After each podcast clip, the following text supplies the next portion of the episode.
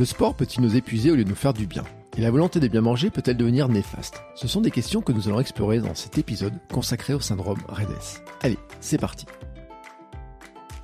Bonjour à toutes et à tous et bienvenue dans ce nouvel épisode du podcast Sport et Nutrition. Je suis Bertrand Soulier, créateur du podcast Running Kilomètre 42 et j'ai créé ce podcast avec Happy des apiculteurs passionnés par la course à pied et amateurs de longue distance qui proposent une gamme de nutrition sportive naturelle. Dans ce podcast, nous intéressons principalement à ce point important et si complexe, la nutrition sportive, et la plus naturelle possible. Et nous avons décidé de partir à la rencontre d'athlètes, de sportifs, d'aventuriers, d'entraîneurs, de spécialistes de l'alimentation sportive. Et aujourd'hui, nous partons à la rencontre de Lisa, Lily Slowy sur Instagram. Lisa est très suivie sur Instagram où elle partage sa passion pour la montagne, courir, être dehors, ses trails et ses ultras. Et ces derniers mois, c'est notre sujet qui est apparu dans ses publications. Le retour de ses règles après trois ans d'aménorrhée et comment elle fait face à ce que l'on appelle la triade de la sportive. La triade de la sportive, c'est une aménorrhée, donc un arrêt des règles, une déminéralisation osseuse et des troubles du comportement alimentaire. Désormais, on a remplacé ce terme de triade par le syndrome du REDES, un déficit énergétique lié à la pratique du sport et l'alimentation qui provoque un épuisement du corps et de ses ressources, des troubles hormonaux et des blessures. Et abandonner le terme de triade de la sportive a un avantage, rappeler aux hommes que nous sommes que nous sommes aussi concernés. Des études estiment que près de la moitié des hommes pratiquant des sports d'endurance, course à pied, cyclisme triathlon, ont des comportements à risque. Et les sportifs et les sportifs qui en parlent sont peu nombreux. Avec Lisa, nous avons discuté de son parcours sportif et de comment elle s'est rendue compte que non, ce n'était pas normal de ne pas avoir ses règles et que ça avait des conséquences sur son corps et sur ses os. Nous avons parlé de ses prises de conscience, de l'évolution de sa pratique sportive, de son alimentation, de l'aide et des conseils qu'elle a eus, de ce qu'elle a changé, comment elle y fait face et de comment elle vit désormais. Et oui, on a aussi parlé du retour de ses règles. Et avant de vous laisser avec mes discussions avec Lisa, je vais remercier Coro qui sponsorise cet épisode. Dans cet épisode, nous parlons de troubles alimentaires et surtout comment y faire face. Nous parlons aussi de goûter, de collation, de beurre de cacahuète, de protéines végétales, car Lisa est végétalienne et ne consomme pas de produits animaux. Et si c'est votre cas, alors la boutique Coro va vous intéresser. Coro, K-O-R-O, est la boutique pour les passionnés de produits sains. Et j'ai fait une recherche à l'instant et son catalogue comprend plus de 500 produits estampillés vegan et vous allez constater qu'il y a bien plus que du tofu des purées de légumineux. La marque privilégie les emballages grand format pour éviter de consommer trop d'emballages plastiques et a opté pour un circuit commercial court entre le producteur et le consommateur quand c'est possible. Et pour vous aider dans votre budget, nous avons négocié avec une réduction sur toute la boutique. Il vous suffit de vous rendre sur la boutique Coro koro.fr et utiliser le code HAPPYRUN5 pour en profiter. Je remercie tout particulièrement Coro de soutenir ce podcast et maintenant il est temps de découvrir ce fameux REDES et le parcours de Lisa pour en sortir. Allez, c'est parti. Bonjour Lisa. Bonjour Bertrand. Comment vas-tu? Ça va super et toi? Ça va bien. Écoute, moi ce matin j'ai couru, j'ai pris l'orage par la figure, mais euh, ça va bien. Je veux dire, on enregistre le 6 septembre parce qu'on va en, publier un peu en décalé. Euh, j'ai essayé de passer entre les gouttes, je n'y arrive pas. Alors euh, voilà, c'est comme ça, mais c'est un peu la, la période qui veut, qui, qui, est comme ça. Euh, comment tu vas toi? Parce que euh, c'est vrai que on, va en parler. Hein, c'est un sujet qui est, qui, est, qui est, vraiment intéressant dont on va parler et qui est peut-être méconnu. Tu vois, moi que je connaissais pas il y a, il y a en tout cas le terme il y a, il y a pas si longtemps que ça. Et euh, c'est vrai que quand je te dis comment vas-tu, euh, c'est une vraie question par rapport à ta santé, par rapport à ton état de forme, par rapport à comment tu te sens, euh, parce que les gens, on comprendra ensuite dans la discussion, de, c'est une importance. Euh, écoute, je vais plutôt très bien, euh, beaucoup mieux que, qu'effectivement au début de l'été. J'avais partagé un petit peu euh, sur les réseaux sociaux mes, mes états d'âme physiques et, et, et mentaux. Et, euh, effectivement, euh, ça va, ça va beaucoup mieux là. Euh, je suis plutôt en forme. J'ai pris euh, du temps pour me reposer et, je vais bien. Alors, on va faire les présentations. En plus, d'ailleurs, peut-être qu'il y a des gens qui, Lisa, comme ça, euh, n'ont pas tilté qu'en fait, euh, surtout, parce que sur, Instagram, et en fait, je me, je me rappelais pas que tu avais autant de followers sur Instagram. Euh, et je le dis, tu as, fait partie des personnes qui étaient souvent demandées, en fait, dans les invités, parce que sur ta, je pense, c'est ta philosophie globale de la course, de ton parcours, de ce que tu fais, qui, puis tu as des magnifiques photos sur ton sur ton, sur ton compte, euh, avec beaucoup de caillasses quand même. Hein. Euh, les dernières photos, c'est du caillou, du caillou. Hein, Effectivement, oui. Alors, comment, tu te présentes en quelques mots? Alors, bah, écoute, moi je suis Lisa, j'ai bientôt 32 ans. Je suis de Marseille, même si ça s'entend pas, et ça va faire un an que je me suis installée avec mon chien Pinette du côté de Gap. Et donc je suis une grande passionnée de trail et de montagne de façon plus générale. Et moi, c'est plutôt les longues distances qui, m'attirent. Mais bon, on va dire que j'ai pas mal évolué en fait avec le temps. Tu parlais d'Instagram, des followers, tout ça. Quand j'ai commencé à partager sur ce réseau-là, c'était en 2000... euh, 2015. Et à l'époque, je faisais que de la course sur route et je faisais mon premier semi-marathon. Enfin, je venais à peine de commencer à courir. Et c'est vrai que les gens ont un petit peu suivi mon évolution depuis 2000. Ensuite, en 2016, j'ai fait mon premier marathon. 2017, j'ai commencé à vraiment m'intéresser au trail. Et euh, depuis maintenant, je fais plus du tout de, de compétition de course sur route. Mm. Et je me suis vraiment orientée vers le trail euh, plus longue distance. Euh, voilà, voire même je fais plus trop de compétition tout court. Par contre, je me suis clairement pas arrêtée de, de courir et, et j'aime toujours autant hein, la montagne et passer du temps dehors. Et, euh, j'avais une question parce que moi j'avais le sentiment à un moment donné quand je te suivais que c'était ton métier, mais c'est ton métier ou pas de courir? Non, ça l'a jamais été. non, euh, c'est pas du tout mon métier. Après, euh, je peux donner un peu l'impression d'avoir une, une, certaine flexibilité dans, dans, mes entraînements et dans le, dans le fait, euh, enfin dans mes partages. Je sais pas. Peut-être que ce qui donne cette impression-là, c'est le fait que je travaille à mon compte, donc mmh. je vais pas au bureau tous les jours. Et du coup, ben, un coup, on va me voir courir le matin, un coup en plein milieu d'après-midi. Des fois, je prends mon, milieu, mon week-end en plein milieu de semaine. Voilà, j'ai un mode de vie qui est peut-être un petit peu euh, différent de la norme. Du coup, ça peut peut-être donner l'impression que j'ai pas de travail, mais si, si, je travaille. C'est simplement que je suis à mon compte et du coup, je, je suis vachement flexible. Ouais, mais moi, je connais parce que je suis dans le même, euh, vraiment dans la même euh, ligne en fait, vraiment dans la, dans la même chose. Mais c'est vrai que euh, moi, quand je voyais tout ce que tu faisais, le, volume que, que tu courais, les courses que tu faisais, à un moment donné, je m'étais dit, mais tiens, mais est-ce que finalement c'est son métier Comment tu, comment tu, comment tu t'entraînes, etc. Parce que j'avais le sentiment que tu avais un gros volume de, de courses oui, alors euh, j'ai un gros volume ou j'avais un gros volume d'entraînement euh, sans pour autant avoir un très gros niveau, hein, soyons honnêtes. Euh, c'est vrai que je, je, cours pas mal à une époque. Et, euh, là, en ce moment, je cours un petit peu moins. Mais c'est vrai que j'étais montée jusqu'à une centaine de kilomètres par semaine. Mmh. Ce qui, enfin, tout est relatif. Hein. C'est beaucoup effectivement pour euh, bah, pour un, une coureuse amatrice, c'est pas mal. Après, chez les pros, il y en a qui courent ce volume-là, il y en a qui courent encore beaucoup plus. Euh, clairement, j'ai pas ce niveau-là. Je le fais par euh, par plaisir et parce que j'aime vraiment beaucoup passer du temps dehors et beaucoup courir. Mais euh, voilà, j'ai un niveau plutôt euh, moyen, on va dire pro, premier tiers de classement, mais pas non plus un truc incroyable. Et euh, et je sais plus ce que je voulais dire. Mais euh, non, non, c'est c'est pas du tout mon métier et c'est pas non plus mon métier d'être euh, influenceuse ou je ne sais quoi. Mm. Surtout avec les derniers virages qu'ont pris les, les, réseaux sociaux, clairement, je suis plus du tout euh, à la page. Ma communauté s'est bâtie vraiment il y a quelques années. Je te dis, j'ai commencé Insta en 2015 et c'est plutôt entre 2015 et 2017 que j'ai vraiment eu le, le plus de, de, de, personnes qui se sont mises à me suivre et, et où vraiment j'étais dans le game, comme on dit. Mm. Aujourd'hui, euh, je corresponds plus du tout au, code de ce qui est demandé euh, par l'algorithme Instagram et, c'est pas grave, je le vis très bien. Ouais, tu fais pas partie des gens qui dansent sur les sommets des montagnes, euh, qui font des vidéos au-dessus du vide, etc. quoi. Non, mais écoute, c'est cool, hein, je j'ai rien contre ces gens-là, mais mais clairement dans le contenu que je poste, ouais, ça a évolué d'une façon qui part à l'opposé de ce que de ce qu'on nous demande euh, pour, euh, pour avoir de la visibilité sur les réseaux sociaux, dans le sens où aujourd'hui je poste, euh, tu me disais, on voit beaucoup de photos de caillasse sur mon profil et, et, au final beaucoup moins de photos de moi. Mm. Euh, ça, au début quand je postais, c'était quasiment tout le temps des photos de moi et il y a un moment donné où j'ai eu un... Bon, de toute façon, être présent sur les réseaux sociaux, il y a un petit côté euh, trip. Hein, on raconte sa vie, mm. c'est un peu voilà une vitrine de soi-même. Mais il y a plusieurs façons de le faire et j'avais plus forcément envie de le faire en, affichant euh, que mon image tout le temps. Je préfère montrer les, beaux endroits où je parcourir que, que ma tronche, que c'est bon, les gens la connaissent déjà.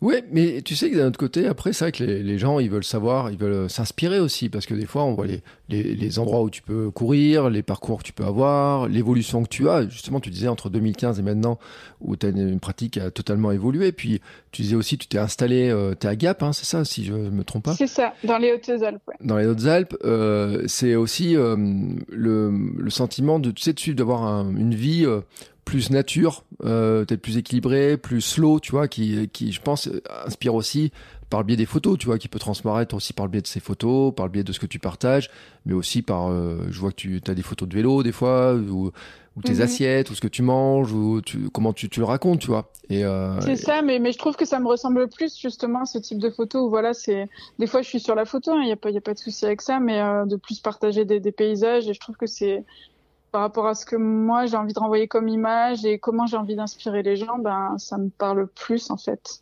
Hmm. Euh, alors, le sujet dont on va parler, c'est pour ça que je disais que ces questions de, santé, de, de, forme sont importantes. Euh, c'est un truc dont moi j'ai pas du tout entendu parler il y a pas si longtemps que ça. Puis j'ai fait un épisode sur kilomètre 42 sur l'aménorrhée et puis euh, on a le terme de REDS qui est plus large hein, parce que qui ce qui est pas uniquement, qui touche pas que les femmes. Alors, l'aménorrhée, mhm. oui, mais la REDS, non, bien sûr. Euh, et toi, tu en as parlé euh, bah, sur cet été, hein, vraiment euh, très ouvertement. Et mhm. je pense que c'est très salutaire d'en parler parce que c'est pas c'est pas vraiment connu. Je sais quand j'ai fait l'épisode sur l'aménorrhée avec Barbara sur Kilomètre 42, j'ai eu beaucoup beaucoup de retours de gens qui me disaient bah merci d'en avoir parlé parce que euh, on a entendu, elle me disait, il y a des messages qu'elle entendait sur euh, dire, euh, qu'une femme sportive n'est plus ses règles, c'est presque normal, alors qu'il n'y a aucune normalité là-dedans, et que sur le corps, sur l'impact physique, c'est un impact qui est vraiment problématique, qui est vraiment, c'est, tu mets ta santé en danger finalement. Et, toi, tu en as vraiment parlé. Et pourquoi tu, pourquoi justement t'en as parlé et Comment tu, tu, as vécu ce, cette, ce, ce, je sais pas comment on l'appelle, c'est un syndrome, hein, le REDS, hein, comment on l'appelle? Ouais, ouais, c'est un, oui, c'est on parle d'un syndrome, euh, c'est un déficit euh, de, ah, déficit énergétique mm. relatif. Euh, comment je l'ai vécu Pourquoi j'en ai parlé? Ben, en fait, j'en ai parlé quand je me suis vraiment rendu compte que que je faisais face à, à ce problème-là. En fait, moi, ça fait un moment que j'étais en aménorrhée, euh, vraiment déjà au moins deux ans. Et euh, ben, comme tu le disais, comme Barbara en avait déjà parlé, en fait, de mon côté, j'ai vécu cette expérience d'en parler à ben, un gynécologue qui m'a dit, et même à une médecin généraliste, qui m'ont tout de dit, ah mais euh, bah, si vous faites beaucoup de sport, c'est pour ça, il n'y a pas de quoi s'affoler si vous voulez pas avoir d'enfant tout de suite ou quelque chose comme ça. C'est pas un problème, euh, c'est normal quand on fait beaucoup de sport. Ah. Et je t'avoue que moi, de mon côté, ben, en fait, ça m'arrangeait bien parce que Enfin bon, t'es pas une fille, donc tu sais pas ce que c'est, mais. Je connais pas ça. Clairement, ne, pas avoir ces règles en soi, c'est pas désagréable, hein, c'est plutôt pratique, on va dire. Et puis, euh, et puis surtout, au-delà du fait de pas avoir de mes règles qui m'arrangeaient ou m'arrangeaient pas, peu importe, c'est surtout que ça, je, ça m'arrangeait de faire l'autruche, de pas me dire, ok, il y a un problème, quelque chose à, à régler. Mm. Euh, parce que voilà, accepter qu'on a un souci, bah, c'est accepter de remettre en question soit sa nutrition, soit son, soit son, sa quantité de sport, soit les deux, enfin tout un tas de choses. Et j'avoue que moi, je pense que quand un, médecin, tu vois, un professionnel de santé m'a dit c'est pas grave, bah, j'ai foncé dans la brèche et je me suis dit c'est pas grave, bon bah parfait. et, euh, et voilà, à l'époque, franchement, j'ai longtemps fait l'autruche sur ce sujet-là.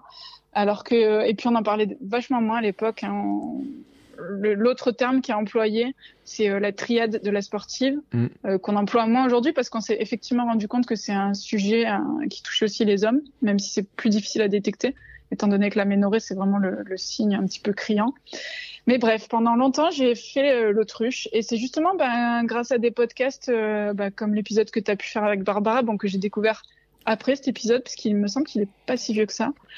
Euh, mais il y a notamment voilà ton épisode avec Barbara, d'autres épisodes euh, de, podcasts francophones euh, ou, ou, anglophones qui, qui m'ont un petit peu remis la puce à l'oreille et à un moment donné j'ai j'ai plus trop pu ignorer le, le problème. Mm. Et début juin, j'ai participé à une compétition avec un, un ami. C'était un, un, trail en duo, l'Ultra Lozère. Ouais. C'était euh, 50 km, et, enfin ouais, quasi 60 km le premier jour et 50 le second, euh, en mode trail, en mode duo. Mm. Et en fait, sur cette course, j'ai eu un gros souci dès le début, j'ai eu un gros coup de mou. Et euh, j'ai plutôt mal vécu cette course, mais j'ai quand même été au bout. Et en fait, après, c'est surtout l'après-course. J'ai eu un espèce de mini euh, burn-out sportif, je sais pas. Je me suis vraiment sentie fatiguée physiquement, mentalement, enfin tout. Et là, j'ai décidé à ce moment-là de tout remettre à plat, de vraiment regarder les choses en face et, de vraiment bosser sur tout ça. Même si sur le, en fait, je dis ça, mais non, c'est pas tout à fait vrai. Sur le côté aménoré, etc., y travailler.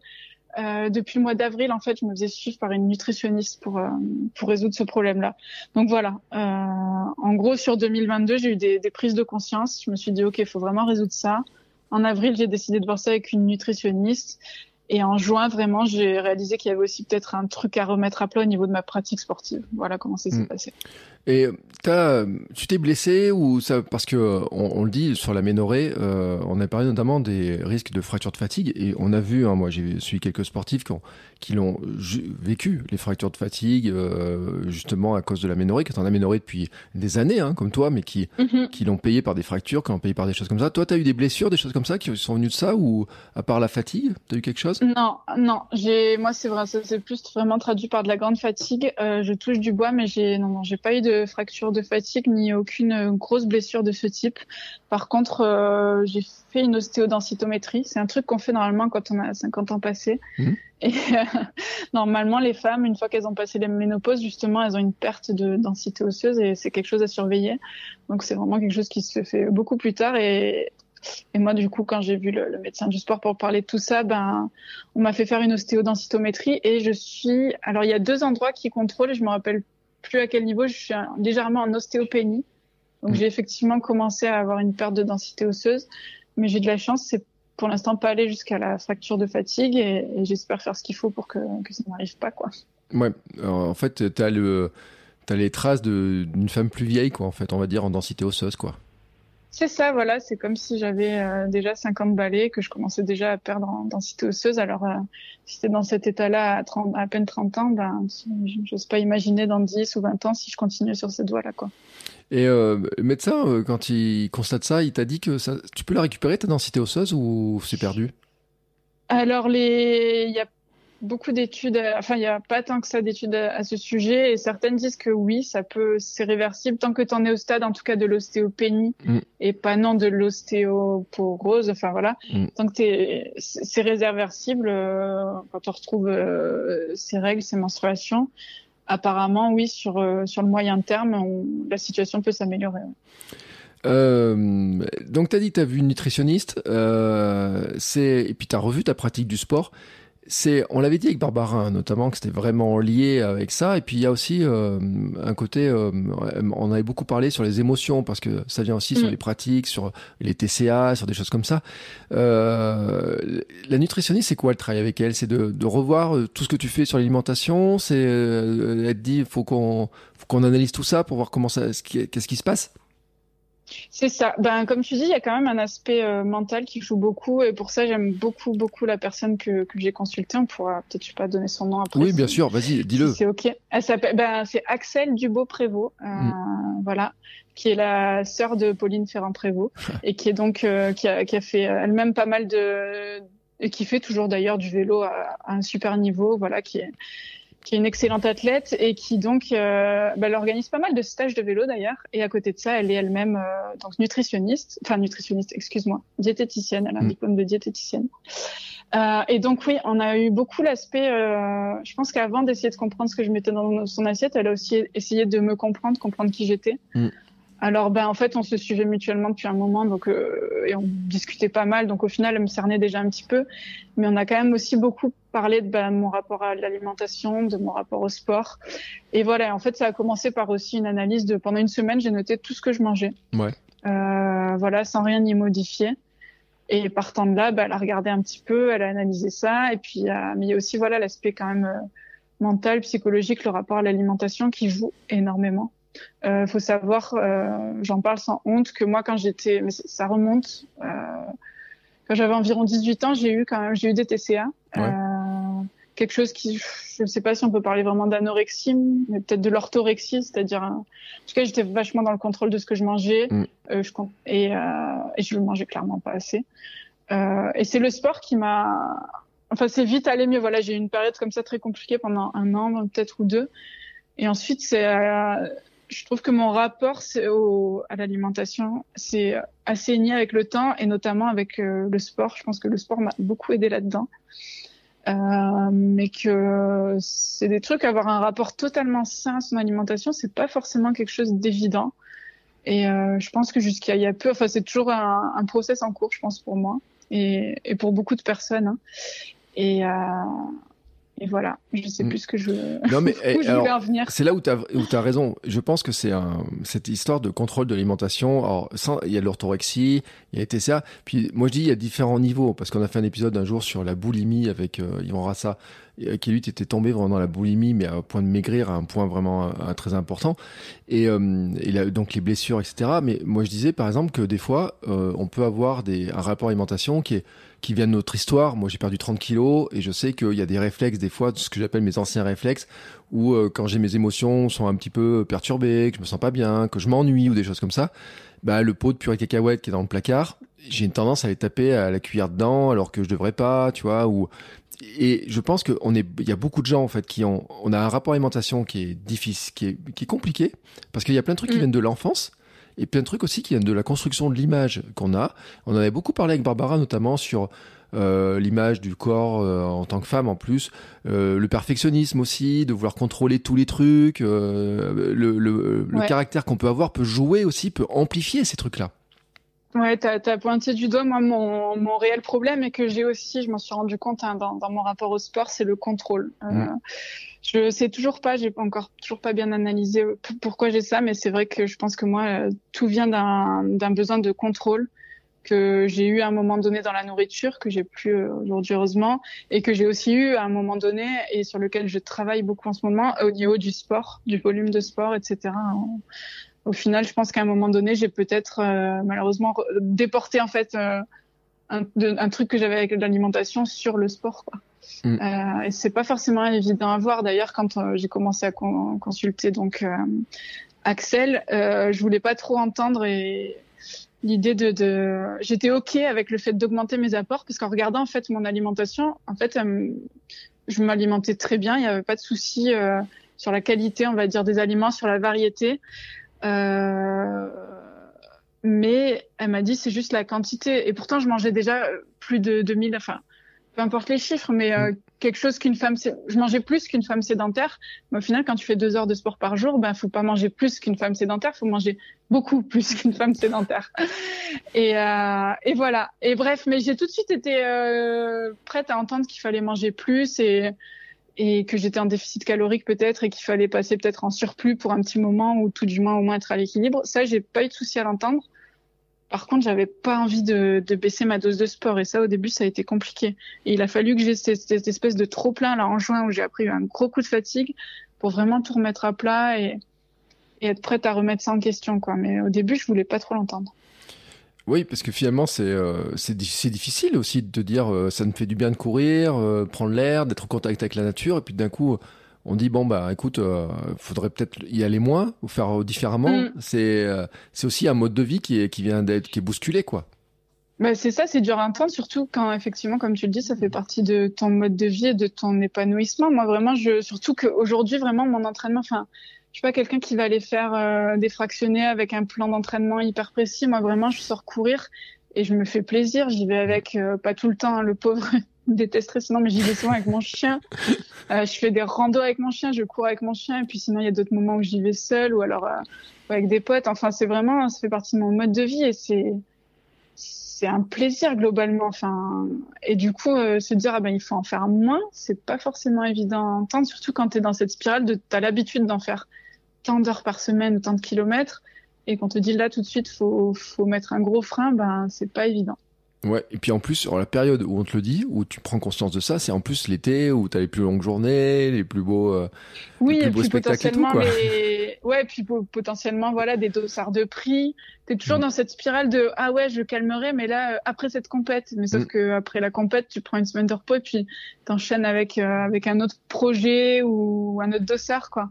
Mm. Cet été, moi, je devais faire, euh, donc en fait, j'avais eu début juin l'Ultra Lozère, qui était censé être une prépa pour euh, l'UT4M, c'est l'Ultra Trail des quatre massifs autour de Grenoble. C'était un, un peu le même truc à étapes, sauf que cette fois, c'était sur quatre jours. Mm. Et, euh, et voilà. Et en fait, j'ai tout annulé pour le coup. Ouais, c'est euh, oui parce qu'on l'a pas dit parce que t'as dans ta carrière sportive, euh, t'as fait quoi L'OCC, t'avais fait une année, j'avais vu? Non, la CCC La CCC, dernier, ouais. ouais. Mm. Ouais. J'ai voilà mes plus longues distances jusqu'ici, c'est euh, c'est ça. J'ai fait la CCC, l'UTPMA. Euh, voilà, j'ai fait deux trois trails, enfin non deux trails de plus de 100 km. Ça c'est mes plus longues distances. Après, ce que j'aime beaucoup, c'est les formats à étapes. Mm. J'ai fait quelques trails à étapes où voilà sur euh, deux trois jours t'enchaînes euh, 100 150 km et, et j'aime bien après aussi euh, moi faire du off en fait, ce qu'on appelle faire du off. C'est euh, tu prends un sentier de grande randonnée puis tu pars le faire sur deux, trois, quatre jours ou plus. Euh, voilà, j'ai fait comme ça le chemin de Steve Stevenson, le tour du Kera. Euh, Cette année, j'ai fait le le tour du du Dévoluy. J'ai été faire le tour des Cerfs. Enfin bref, j'aime beaucoup euh, sans dossard passer euh, plusieurs journées comme ça sur les sentiers. Mm. Ah Donc oui, voilà, t'as- ce qui me plaît moi, c'est le long, c'est pas la vitesse et tout, c'est euh, le Mm. trail long. Ouais, t'as fait Stevenson, euh, trail de Lozère. T'aimes bien Lozère quand même. hein Bah écoute, ouais, c'est un peu. C'est presque un hasard euh, pour le Stevenson. C'était avec ma copine euh, Laura qui m'avait proposé ça, euh, un truc sorti de nulle part. C'est la première fois qu'on faisait une grosse itinérance comme ça et, je l'avais suivi un peu dans son délire et c'était très cool. Et l'Ultra Lozère, ouais, pareil, c'est un, délire avec des copains à la base et, et voilà, je me suis laissée embarquer. Je suis un peu grand public moi en fait. Hein. Mm. Tu me proposes un peu n'importe quoi tant que c'est faisable, tant que c'est en France, qu'il n'y a pas besoin de prendre l'avion et que et que voilà, euh, je suis relativement partante. Donc Non, en plus, euh, l'Ultra Lozère, alors c'est drôle, c'est parce qu'on a déjà parlé dans le podcast, parce qu'avec le Taz, qui est lozérien, alors forcément, il nous en Ah avait bah oui. parlé et on avait parlé Mais de ça. un- On est tous les deux Marseillais, c'est un, copain, euh, Cyril. Mm. Et on en avait parlé aussi parce que j'ai quelqu'un au club qui l'avait fait une année aussi qui m'avait dit qu'elle avait adoré et tous les gens qui en ont parlé. Alors toi, tu as une expérience particulière parce que j'ai vu sur ta photo que euh, le deuxième jour, tu dis dès le t'es plutôt à lutter contre l'abandon que de profiter vraiment de de, de, de cette course. Euh, Ouais, ça c'était le premier jour. Au final, le deuxième jour, c'est beaucoup mieux passé. Mais ouais, le premier jour, au bout de 5 km, j'étais au bord de l'abandon. C'était Et donc là, c'est vraiment, c'est, euh, c'est t'as plus d'énergie, c'est, vraiment la prise de conscience. Ça te dit, il faut, faut vraiment tout euh, changer quelque chose, quoi. C'est ça. Bah, sur le moment là, je, je sais pas si j'avais eu un problème digestif ou autre, mais en, fait, j'ai eu envie vraiment de, vomir et j'étais mal pendant euh, les six premières heures. Enfin, j'ai pas pu m'alimenter. Au bout de 4-5 km, j'ai été mal. Et ensuite, pendant 5-6 heures, je pouvais que boire, mais pas manger. Donc forcément, ça s'est super mal passé, quoi. Et euh, mais bon, sur le moment, j'ai un peu la tête dure. J'ai pas voulu abandonner. Deuxième jour, ça allait mieux. Mais c'est clair qu'après ça, ça, ça a été quand même un peu traumatique, quoi, comme expérience. Et, et oui, je me suis dit bon, là, faut, faut, ok, faut faire quelque chose et tout remettre un peu à plat, quoi. Et euh, donc avec euh, donc la nutritionniste, vous dites, enfin diététicienne nutritionniste, vous euh, vous revoyez donc déjà tu m'as dit la quantité. Le, t'as fait manger beaucoup plus? Bah, ben, c'était pas énorme. En fait, ça s'est joué déjà. Il y a un truc magique qu'on a mis en place qui s'appelle un goûter. Ouais. ça, ça a été, non, mais je te jure, c'est la découverte de ma vie. Pareil, c'est peut-être un vieux reste de TCA, mais j'étais pas trop de la team goûter. J'étais, je mange le matin, le midi, le soir, et puis voilà. Et en fait, on a mis en place un goûter. C'est tout bête, mais déjà, ça fait quelques centaines de calories en plus. Mhm. Et ensuite, sur le repas, non, on a légèrement augmenté les apports de, de, de sucre lent, on va dire. Et sur le reste, non, ça a vraiment juste été des petits ajustements comme ça, mais qui au final, mis bout à bout, euh, ben, on fait la différence. Et euh, mais franchement, et la team goûter, je vois ton goûter là sur ton euh, sur ton compte. Alors là, moi je le vois, la la photo, elle a une semaine, euh, mais ça a l'air super bon. hein. Franchement. euh, Ah, les pancakes, oh ouais. là là, ouais. Bon, ça, c'était une photo d'un petit déj, je crois. Mais oui, ce jour-là, en fait, c'est, oui. C'était pas le- mon goûter de ce jour-là, mais j'avais mangé exactement la même chose. Et, euh, on va dire que mon goûter n'est pas aussi photogénique que ça en réalité, mais, Ouais. Mais oui, c'est le genre de choses avec lesquelles euh, je peux me faire plaisir euh, au petit-déj, au goûter, euh, bref. C'est moi je, je suis de la team goûter moi tu sais moi je suis les, les gens ils me croient pas quand je dis ça mais moi je suis de la team je mange cinq fois par jour Parce que ouais, non, mais je fais un goûter dans la matinée, tu vois, juste avant d'enregistrer tout à l'heure, enfin j'ai couru et tout, puis euh, en rentrant, j'ai mangé ma petite banane, j'ai mangé mon petit carré de chocolat en plus, tu vois, pour euh, et tout. Moi je suis, et je suis de la team goûter, tu vois. Alors après je me méfie parce qu'avec ma fille, euh, on essaie de pas trop lui donner des trucs de, tu sais, du, du, commerce, les gâteaux, plein de sucre, ultra transformés, etc. On, est, on essaie vraiment de faire attention. Mais euh, moi je suis vraiment team goûter aussi et je le dis souvent parce que dans ma lutte contre la contre le poids, mon surpoids quand j'ai perdu mes 30 kilos, eh ben j'ai découvert aussi que la force du goûter justement, c'est que ça me permettait de mieux réguler mon alimentation sur la fin de la journée, sur mes envies, mes craquages, etc. Et de comprendre ça aussi, ça m'a beaucoup aidé. Et, euh, et je comprends euh, que la team goûter, euh, d'avoir rejoint la team goûter, je, je, suis comme toi, moi ça m'a, c'est un truc qui est, qui est sympa quand même. Ouais, clairement, ouais. Et, euh, et, voilà, non, pour répondre du coup concrètement à ta question, il n'y a pas eu de, de gros changements euh, radicaux et on parle peut-être juste de quelques centaines de calories en plus par jour, mais c'est ce qui fait, euh, c'est sincèrement, enfin voilà, si certaines personnes qui sont, certaines femmes du coup qui sont en aménorrhée nous entendent, c'est vraiment, des fois ça se joue à pas grand-chose. Puis bon, de, pour ma part, il y a aussi eu l'aspect sportif et beaucoup l'aspect psychologique, hein, je mm. pense, qui ont, qui ont également, qui ont également joué, ouais. Et euh, sur l'aspect euh, sportif, euh, tu as fait une pause, tu t'es arrêté de courir ou tu as gardé quand même de l'activité? Alors, je me suis, ouais, j'ai fait. Alors, comment ça s'est passé? C'est ça. Je pense que j'ai arrêté de courir pendant environ un peu moins de trois semaines. Mm. Sur trois semaines, j'ai dû faire euh, un ou deux footings grand max. Par contre, j'avais fait pendant ces trois semaines-là chaque semaine une grosse rando d'une journée à la journée, donc on peut pas dire que j'avais j'avais quand même envie de me faire plaisir et d'être en montagne et j'avais besoin, tu vois. Mentalement, j'avais besoin de ça. J'aurais mm. pas pu, euh, je pense que ouais, j'en avais réellement besoin. Donc en fait, ouais, ça s'est fait comme ça euh, au mois de juin pendant trois semaines. J'ai vraiment peu couru. Je te dis si j'ai fait un, peut-être deux footings. Et par contre, euh, je, je, sais que chaque semaine, j'allais me faire une belle rando en montagne, mais sans, sans non plus euh, y aller à fond sur. Euh, enfin, je montais J'étais pas à 700 des plus à l'heure comme une dingo ou quoi. J'y allais tranquille, mais en tout cas, je passais ma journée en montagne et je me faisais une jolie randonnée. Et pour me rendre compte aussi qu'il n'y a pas forcément besoin de courir pour, euh, pour aller trouver ce que j'aime en montagne et, profiter des beaux paysages. Donc, euh, donc voilà. Euh, mais voilà, j'ai eu trois semaines de beaucoup plus calme sportivement et après j'ai repris en douceur. et cet été, j'ai beaucoup alterné course et, et randonnée justement. Et euh, le résultat, euh, alors on va le dire, euh, sur la ménorée, c'est. T'as retrouvé tes règles ou pas? Oui C'est dingue parce qu'en fait, je les ai retrouvées. Alors, je te dis, j'ai commencé vraiment à me préoccuper de ce problème en mars, avril. Hum, mais j'ai parlé de mon problème d'aménorrhée, je sais plus quand c'était, du coup, début. Attends. Je refais début juillet, je pense, parce que et du coup, enfin, et j'ai eu mes règles peut-être dix jours après en avoir parlé sur les réseaux sociaux. Mm. Un truc, euh, c'est dingue. Hein. Peut-être que je sais pas, je sentais, mais je pense que d'en avoir parlé, clairement, ça m'a beaucoup aidé d'en parler publiquement, mm.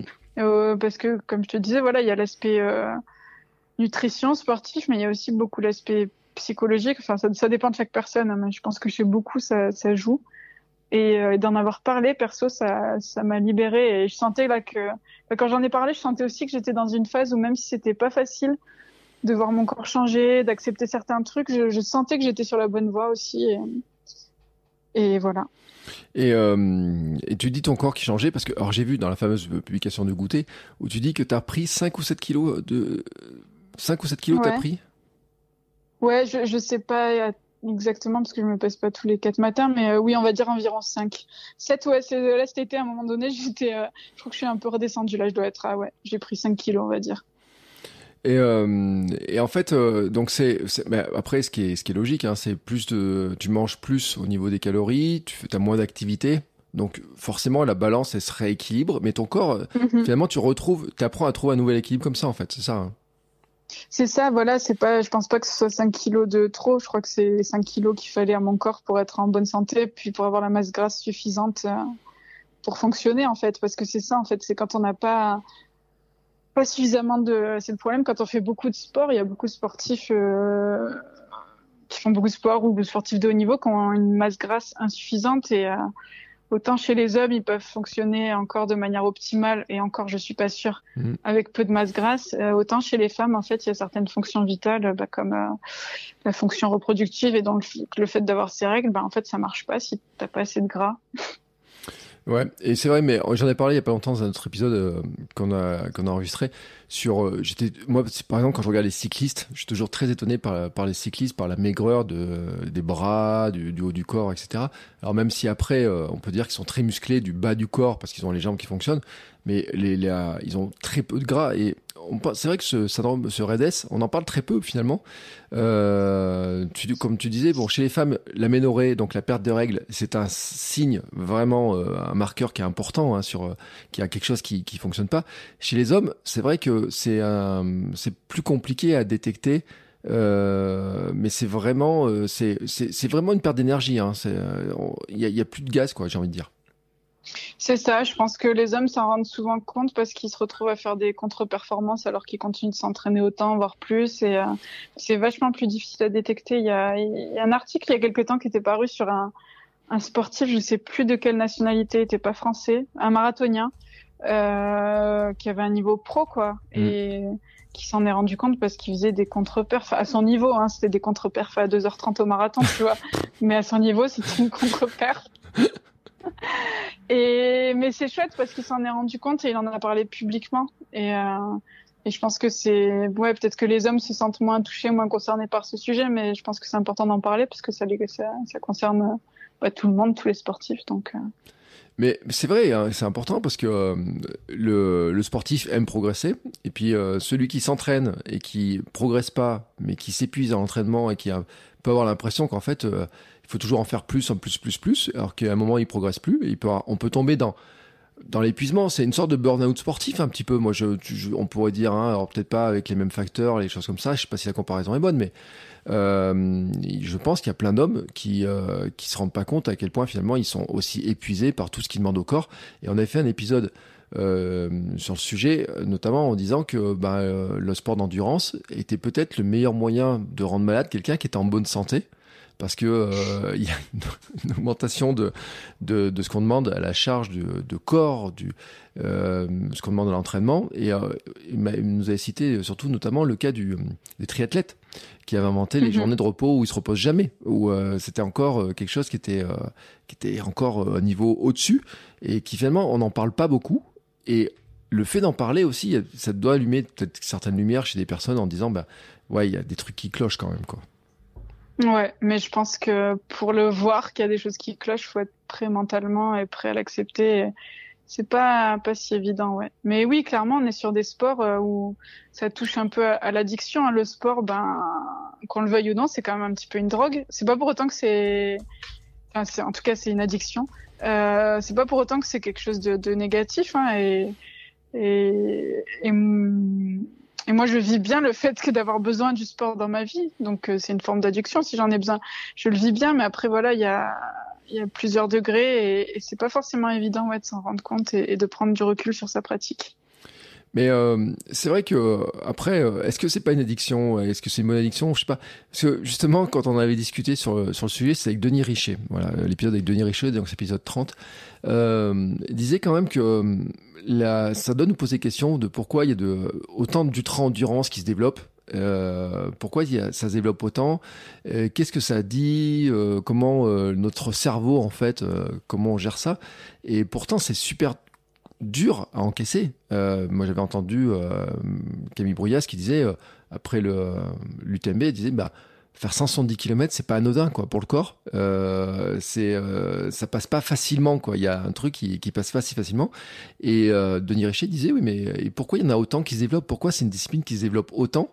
Et donc qui finalement peut amener aussi euh, multiplier un petit peu ce ce, ce risque finalement de, gens qui s'entraînent de plus en plus euh, on parlait aussi des sacrifices sur la vie de famille, alors euh, qui sont aussi, et je pense, qui participent aussi à ça. C'est-à-dire que euh, l'addiction peut aussi mener à dire bah, moins de vie de famille, moins de repas, moins d'équilibre global, et qui peut venir finalement détruire un équilibre global de vie, quoi. Ouais, clairement, ça peut avoir un impact sur la vie sociale et Et euh, oui, après, pourquoi, du coup, pourquoi s'il y a ce phénomène de société, pourquoi on est de plus en plus nombreux à se tourner vers ce, ce type de sport Ça, c'est un vaste sujet.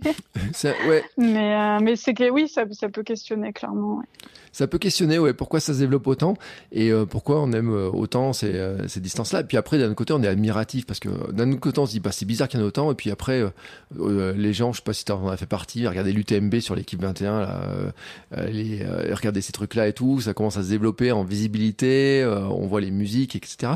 On se dit bon, est-ce qu'on y va, est-ce qu'on n'y va pas Bon, bref, hein, c'est une vaste question quand même où chacun va regarder les choses là-dedans.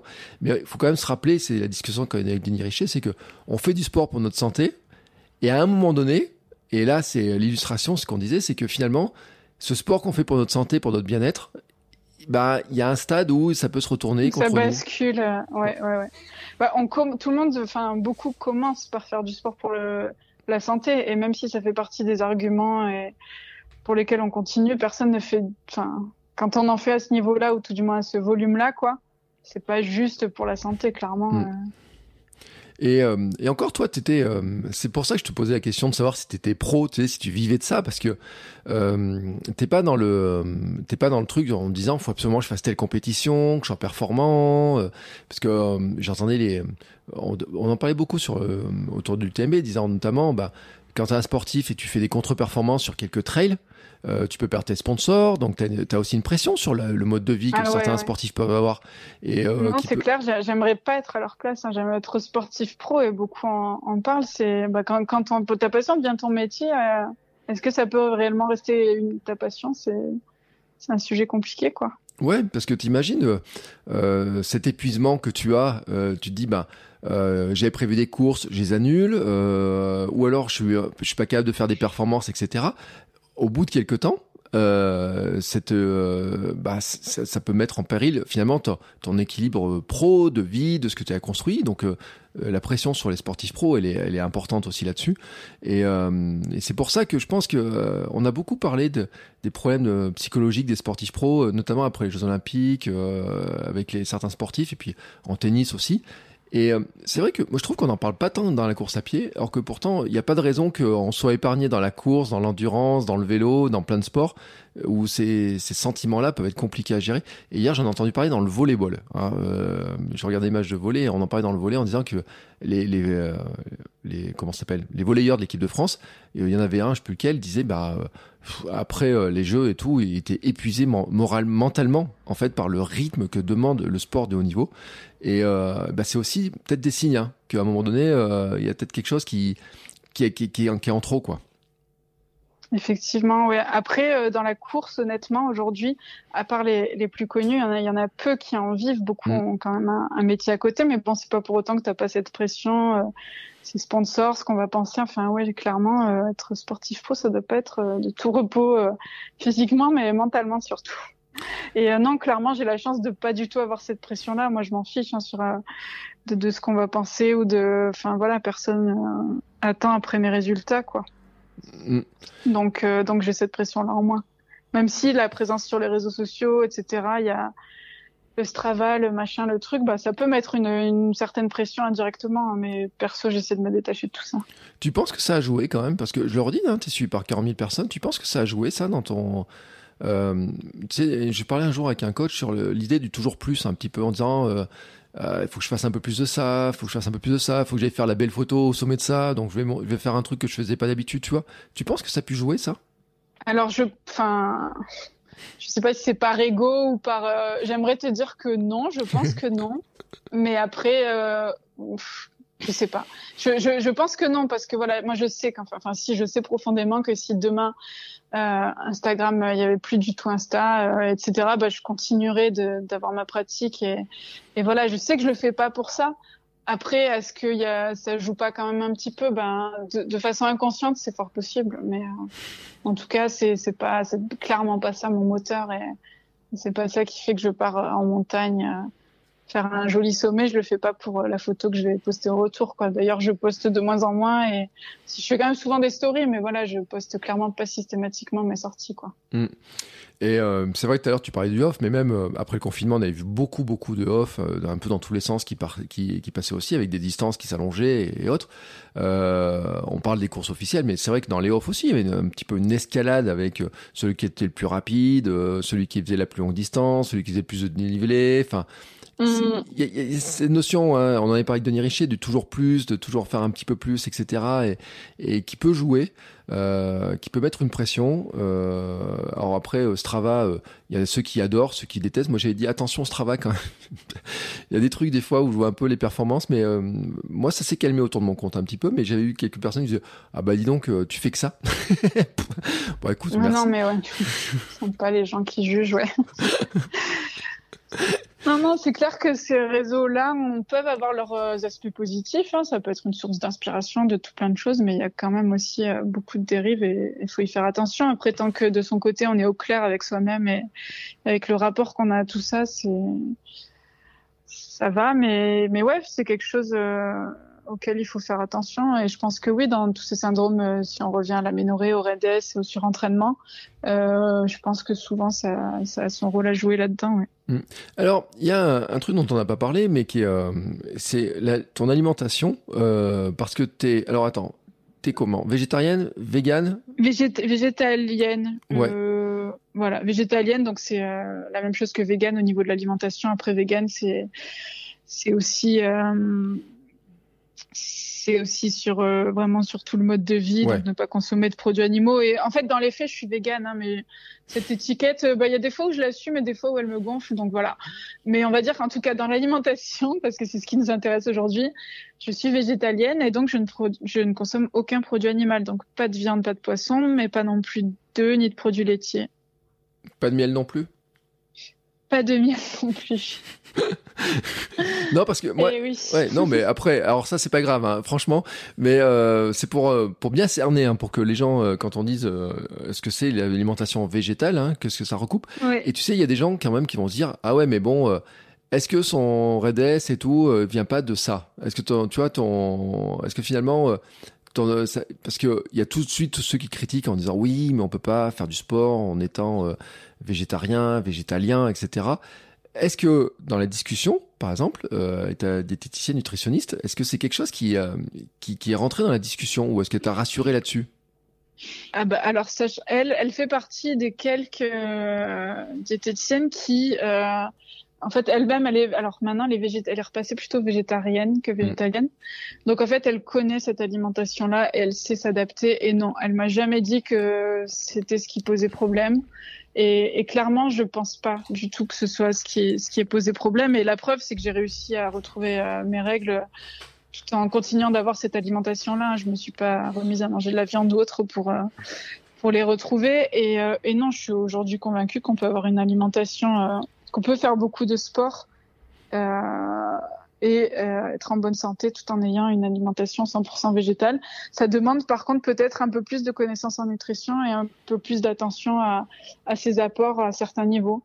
Euh, pas forcément au niveau des protéines d'ailleurs, puisqu'on est souvent là les protéines, les protéines, mais en fait il y en a dans beaucoup de choses des protéines mmh. et et en faisant un tout petit peu attention, c'est très facile de couvrir ses besoins. Euh, c'est plus, par exemple, par contre, le fer, qui est effectivement euh, présent aussi dans dans le règne végétal, mais qui est, euh, c'est vrai, plus difficile à fixer quand on est, euh, quand, euh, enfin, pardon, le fer non héminique, donc le fer des végétaux, mm. est plus difficile à fixer que, que le fer issu de la viande. Ça, c'est une réalité. Enfin, une réalité qui dépend aussi, c'est aussi, ça dépend des gens. Hein. Quand je dis on peut être en pleine santé en ayant une alimentation végétale, après, c'est, ça dépend des, des gens aussi. Hein, et, et dans ces cas-là, ben, c'est bien de de se renseigner, d'avoir des connaissances soi-même et puis si besoin de se faire accompagner et de régulièrement faire des prises de sang pour être sûr que tout est ok. Mais euh, je sais que moi-même en aménorrhée, au final, mes prises de sang étaient ok. C'était pas, c'était pas ça le, souci, quoi. Ouais, euh, c'est ça en fait. C'était finalement, c'est, euh, tu vois l'histoire de l'aménorrhée. Finalement, tu dis t'as les prises de sang, ok, t'es en aménorrhée, mais t'as les médecins qui disent ouais, mais c'est normal. Enfin, c'est tu vois, moi, vu de l'extérieur, je me dis, mais euh, ça me paraît vraiment pas normal, tu vois, qu'un médecin te dise que c'est normal, en fait. Et euh, on en avait parlé avec Barbara de cette histoire-là, en fait. C'est-à-dire que on a aussi le, il y a, je pense qu'il y a, il y a une méconnaissance autour de ça. On me disait, il y a finalement, il y a, il manque des études, il manque un peu de, de retour là-dessus, euh, parce que ça serait facile aussi d'accuser finalement de dire, bah attends, euh, t'avais qu'à manger de la viande, quoi, euh, t'aurais été mieux. Et là, tu, c'est vraiment ce que tu dis, c'est que c'est c'est pas lié à ça, c'est vraiment euh, un équilibre qui est très subtil, quoi. Hein. C'est clair. Et puis dans les femmes qui sont touchées par euh, par ce souci-là, il euh, y a je pense pas que la majorité soit, soit végétarienne ou végétalienne. Mm. Donc, euh, les femmes et les hommes d'ailleurs. Mais, mais ouais, c'est pour ça d'ailleurs que je trouve le, le, travail de Barbara super là-dessus. C'est que elle fait cet effort-là d'aller chercher la littérature existante sur le sujet et d'aller la creuser et tout. Et il y a peu de choses, mais en tout cas, ce qu'il y a, elle vient le regarder, l'analyser. Je suis son compte depuis quelques temps et, et je trouve ça intéressant euh, ce qu'elle peut partager à, à ces sujets-là. Mais oui, clairement, il y a, il y a trop peu de trop peu de médecins formés et au courant sur tous ces sujets. Et tu sais, quand j'en ai parlé sur les réseaux sociaux, bon, j'ai eu beaucoup de commentaires sur les posts, mais j'ai aussi eu encore plus de messages privés. Ouais. Et, et, parmi les, les femmes concernées, mais c'était en fait c'était ahurissant le nombre qui me disaient qu'elles avaient consulté un médecin mais qu'on ne les prenait tout simplement pas au sérieux sur le, sujet, quoi, que, les médecins soit leur disaient c'est pas grave, soit leur disaient ben il faut que vous, la seule solution c'est de faire moins de sport, vous faites trop de sport. Voilà, mais qui se, qui cherchaient pas vraiment qu'on faut prendre le fond du problème et, et qui prenaient le truc par-dessus la jambe, quoi. Mm. Et, euh, et c'est pour ça qu'on en parle en fait. C'est pour ça qu'on a décidé d'en parler. Pour ça que j'en avais parlé dans Kilomètre 42. C'est pour ça qu'on en parle aussi dans, dans cet épisode. Parce que pour sensibiliser aussi, pour euh, parce que en fait, euh, ça va concerner les femmes, ça peut concerner aussi des parents qui voient leur, euh, leurs enfants faire du sport, augmenter les doses de sport. On avait beaucoup parlé avec Barbara hein, de, de l'adolescence et de l'entrée dans la les, jeunes femmes, les jeunes filles qui peuvent être très touchées par ça parce qu'il y a l'image, il y a la construction de soi, il y a plein de choses qui peuvent jouer et euh, qui peuvent poser plein de questions parce que euh, finalement on peut se dire, il y a beaucoup de parents par exemple qui peuvent dire ah, ma fille elle fait beaucoup de sport et j'ai peur qu'elle se blesse, qu'elle tombe ou quoi que ce soit, mais peut-être que finalement la blessure la plus importante elle est peut-être pas euh, là où ils pensent hein, euh, et peut-être que ça peut jouer justement sur cette histoire d'aménorrhée, euh, Red S et autres et que c'est pour ça que c'est important d'en parler, d'avoir des témoignages, de voir comment bah, tout ça fonctionne.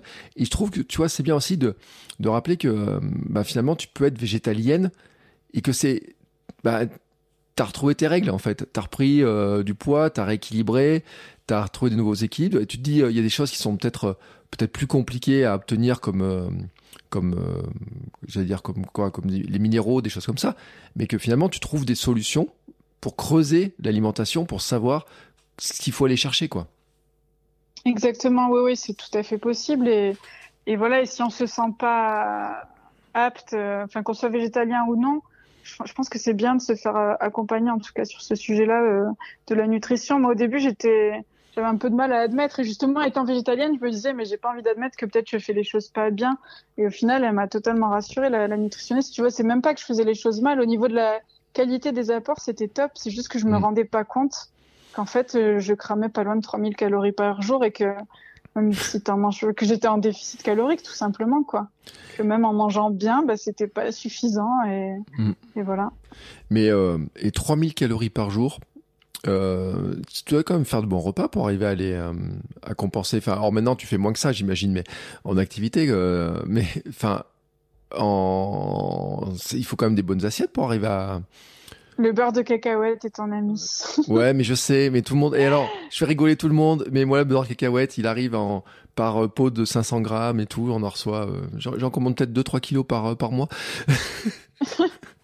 non, mais les, les olés, euh, sincèrement, un, un, bon moyen d'engranger des calories euh, sans justement parce que moi aussi au début j'avais ce problème de j'avais pas je, je, pense que mon appétit a augmenté ouais. j'ai réussi à faire augmenter mon appétit mais j'avais le problème aussi que j'arrivais assez vite à satiété mm. et euh, les oléagineux c'est bah, c'est du bon gras quoi et des bonnes calories c'est des, des bons voilà manger euh, des, des fruits secs seuls ou sous forme de purée bah, franchement c'est un super moyen de d'augmenter ses apports facilement. Mmh.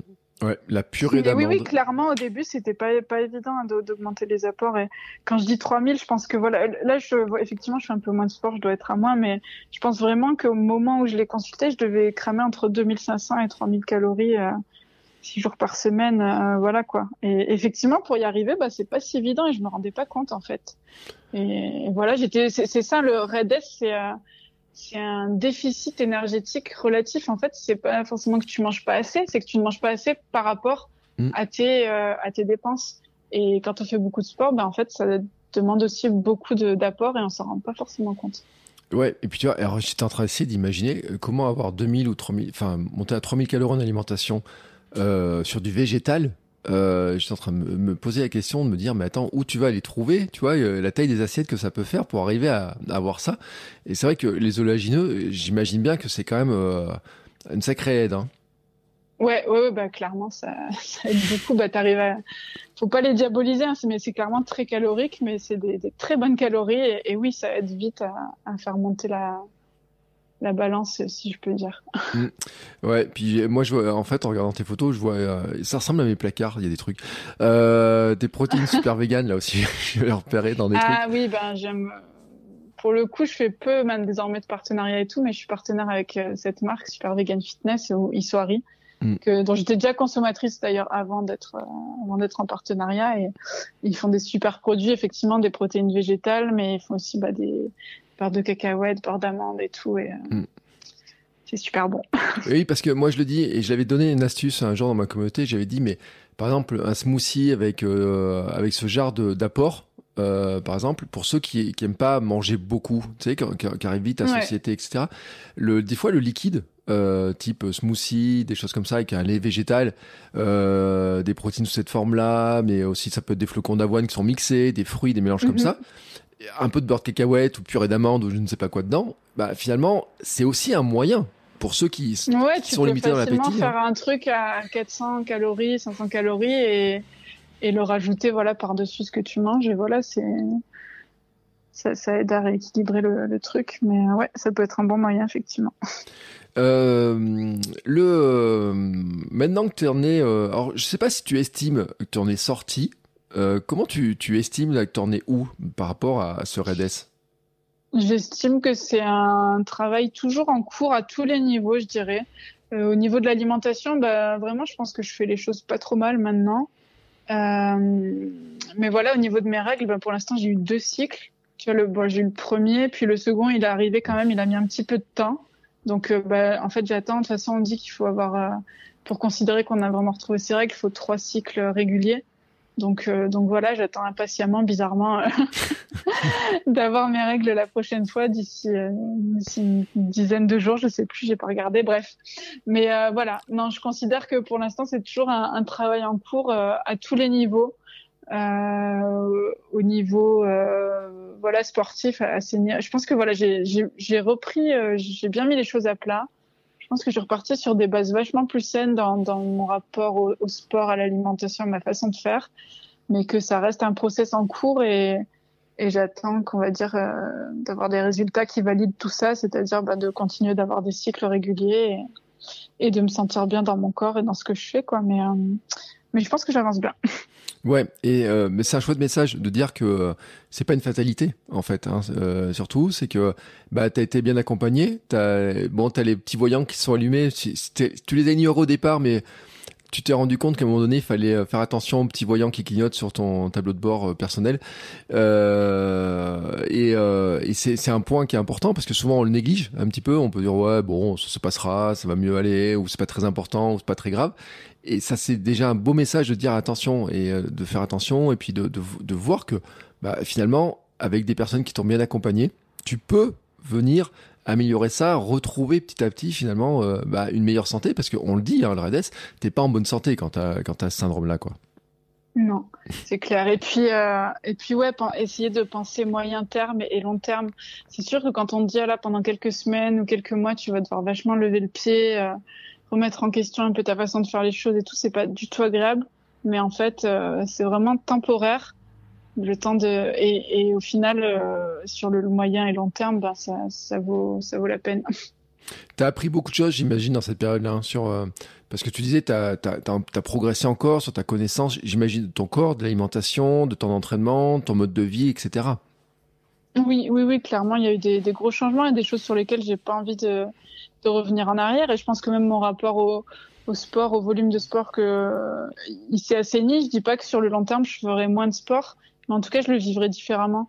Mm. Et euh, et voilà parce que je pense qu'à un moment donné j'étais arrivée à un truc où j'avais ce, comme je te disais, j'ai cette espèce de besoin de contrôle qui est pas encore totalement réglé. Et j'avais un peu ce truc de contrôle, pas, pas du coup sur ma mon alimentation, mais par contre sur euh, le volume de sport euh, que je pouvais faire chaque semaine. Tu vois, j'aimais bien euh, passer la barre des 100 km de course à pied, des trucs comme ça. Et aujourd'hui, je regarde plus du tout ça. À un moment donné, j'ai passé mon compte Strava en privé carrément pour parce que indirectement, je me dis j'avais peut-être une petite pression de ce côté-là. Après, je, là, je l'ai remis en public en me disant mais en fait, mais qui regarde? Enfin, peut-être qu'il y a quelques personnes hein, qui vont regarder, mais en fait, j'ai envie de te dire, c'est leur problème. C'est si elles vont regarder ça et, et me juger sur ça, c'est un petit peu leur problème. C'est pas le mien. Mm. Et voilà. Mais en tout cas, j'essaie de me détacher de ces chiffres-là et, et, je dis pas que je reviendrai pas à ces volumes-là, mais ce sera fait de façon différente et sans me dire, ah, je n'atteindrai pas ce volume-là parce qu'il le faut, mais simplement bah, parce que je me suis régalée en, en montagne et, que telle semaine j'ai fait un truc super cool. Mais, mm. mais voilà, et j'ai aussi envie de plus varier mes sports. Bref.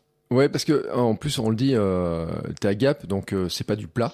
Euh, les 100 km, c'est pas oui, du non, 100. C'est 100 avec euh, genre 3000 de D+, à peu près, quoi, oui, minimum. c'est c'est pas du sang plat quoi. C'est pas euh, moi j'étais à la mer là ah pendant 15 jours et j'ai regardé mes stats j'ai dit mais mais t'as fait quand même beaucoup de plats ces derniers temps et c'est vrai que j'avais pas le même sentiment tu sais de et puis j'étais pas loin des 100 km aussi il y a une semaine mais je me suis dit, finalement euh, en dénivelé j'étais tellement à plat et puis là je reviens dans mes petites montagnes d'Auvergne et puis euh, la première sortie je me dis mais en fait en une sortie je fais plus de dénivelé que pendant les 15 jours d'avant. Euh, donc c'est c'est ça aussi qui joue hein, c'est attention parce que c'est vrai qu'il y a il y a le kilométrage mais il y a aussi l'intensité, le dénivelé, qui, qui, explique aussi la dépense calorique, euh, et qui, qui, joue aussi. Et c'est vrai que les pratiques des uns et des autres euh, sont différentes. Euh, maintenant, quand tu regardes ça, euh, tu t'es fixé, fixé des nouveaux objectifs. Tu te dis, il y a des, j'aimerais refaire, euh, je sais pas, un nouveau GR, j'aimerais m'inscrire à un truc, ou, ou pour l'instant, tu, tu, tu laisses un peu venir. Écoute, je pars vendredi faire euh, le tour de l'Ubaï pour quatre jours. Euh, donc oui, non, si des petits objectifs. Là, je suis plus dans les objectifs, je suis plus sur le court, moyen terme et improviser un peu en fonction. Là, voilà. Il y a dix jours, pas ce week-end, celui d'avant, j'étais, je suis partie, je me suis fait une grosse sortie en montagne de 40 km avec, je sais plus, 3500 des plus, mais voilà, ça s'est improvisé un peu comme ça en fonction de, de mon état de forme. Là, j'ai envie de profiter tant que les refuges de montagne sont pas encore fermés et que la météo le permet encore, ben, de me faire un, une belle aventure là que voilà cet été je suis partie quand même plusieurs fois deux jours donc c'était chouette mais euh, mais voilà là me faire un gros truc sur quatre jours ça va être euh, vraiment sympa. Et euh, et voilà mais je, au niveau des objectifs euh, j'essaie de pas me mettre trop de pression et, et je m'en refixerai mais euh, mais voilà soit plutôt des trucs un peu pas à la dernière minute mais voilà quelques semaines avant soit soit dans un peu plus longtemps mais mais pour l'instant j'essaie de pas me mettre de pression là-dessus, quoi. Et euh, tu disais que tu voulais varier les sports. Euh, bon, j'ai vu que tu euh, étais monté, tu fais du vélo. Euh, tu voudrais faire d'autres sports aussi? Alors, ben, je vais pas trop montrer sur les réseaux, mais cet été, j'ai un peu grimpé. J'ai fait un peu de bloc. Mmh. et non, clairement, ça, c'est un truc que je voulais déjà faire depuis plusieurs hivers, mais qui a été freiné pour des raisons X ou Y. mais cet hiver, j'ai vraiment envie de me mettre au ski de randonnée parce mmh. que voilà, comme tu le disais, je me suis installée en montagne et euh, bon, clairement, Gap c'est pas très haut, donc en fait, il y a moyen de courir toute l'année. Hein. C'est quand même, euh, tu peux courir et faire du dénivelé, des sorties sympas euh, toute l'année, mais l'hiver c'est quand même vite limité.